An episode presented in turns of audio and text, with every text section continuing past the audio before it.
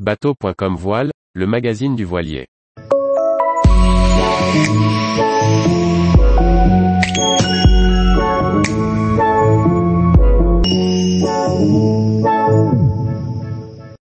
Taanea, une escale seule au monde en Polynésie française.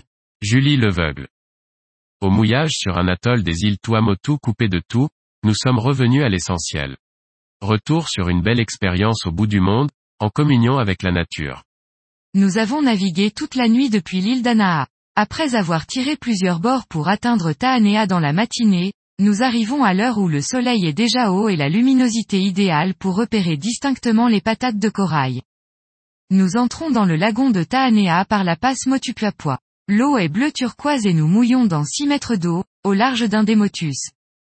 Il n'y a ici personne d'autre. Aucun bateau, aucun réseau mobile ou connexion Internet qui pourrait nous déranger.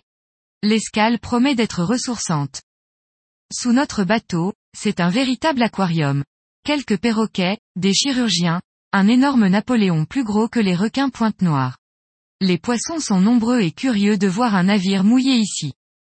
Après une petite plongée pour vérifier la bonne tenue de l'ancre, nous nous essayons à la pêche. Avec un bout du pain préparé la veille et un petit hameçon au bout d'un fil de nylon, nous attrapons en quelques minutes à peine un azon zébré, que nous mangerons au barbecue. Après le déjeuner, nous débarquons en annexe sur la plage du Motu pour en faire le tour. Sur la côte au vent, les promeneurs passés avant nous se sont amusés à faire de petites sculptures à partir d'éléments naturels, coraux, bois, coquillages. Chacun y va de sa petite création pour marquer son passage, et cela donne une balade artistique assez originale. De ce côté, les vagues sont agitées et on trouve sur la plage quelques objets ramenés par la mer.